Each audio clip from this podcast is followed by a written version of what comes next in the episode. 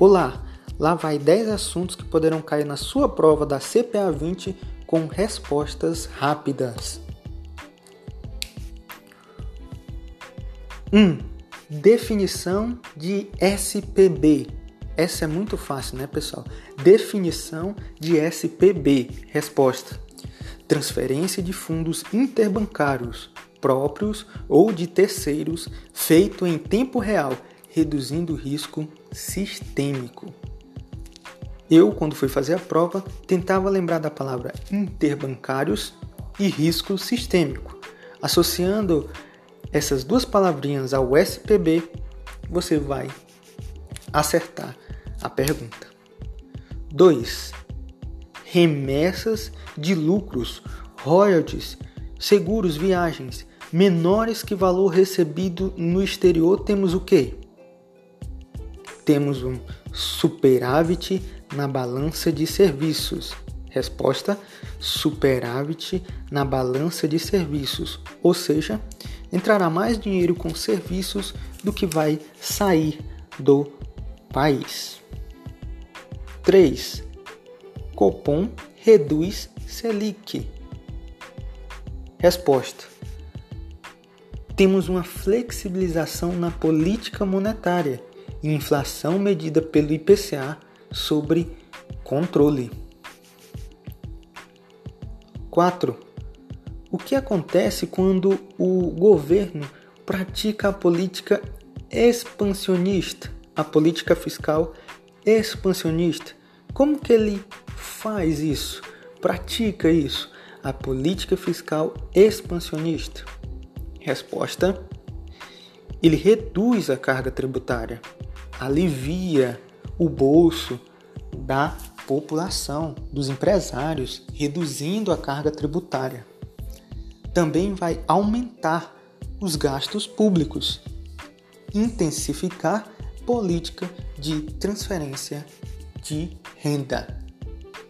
Isso é uma política fiscal expansionista. 5. Risco de mercado. O que é um risco de mercado? Pessoal, a resposta é simples. Oscilação.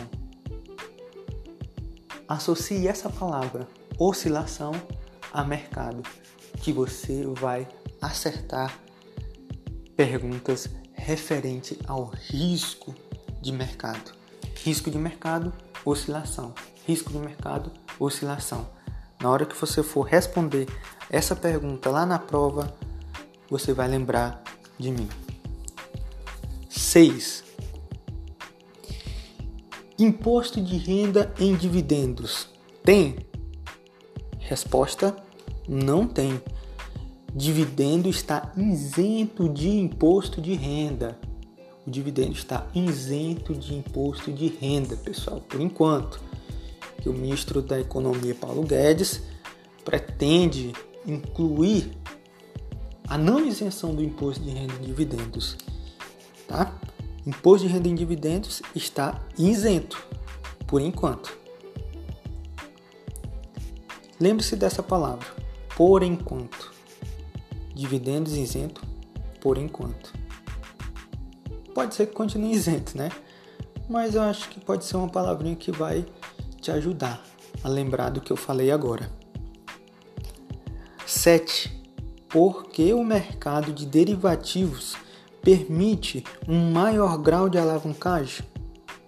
Porque nós temos um menor recurso no instante da operação, fazendo com que ganhos e perdas sejam acentuados em relação ao mercado.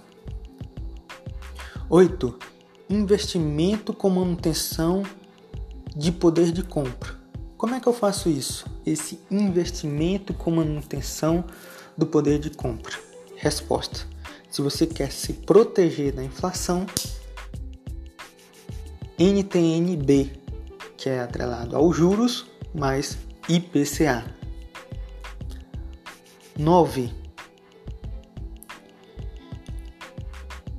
Vamos supor que apareça na sua frente dois nomes na prova: risco sistêmico e risco não sistêmico.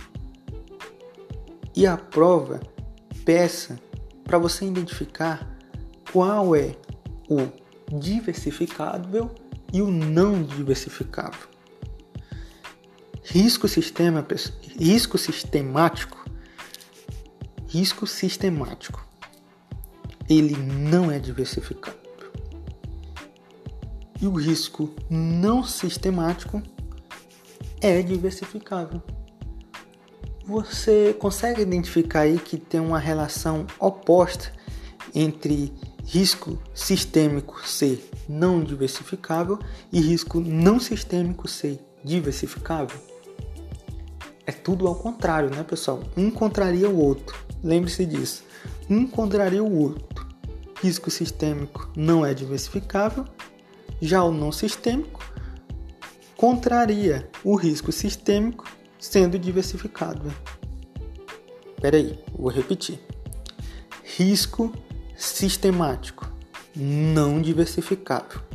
Risco sistemático não diversificável. Risco não sistemático. Esse é diversificável.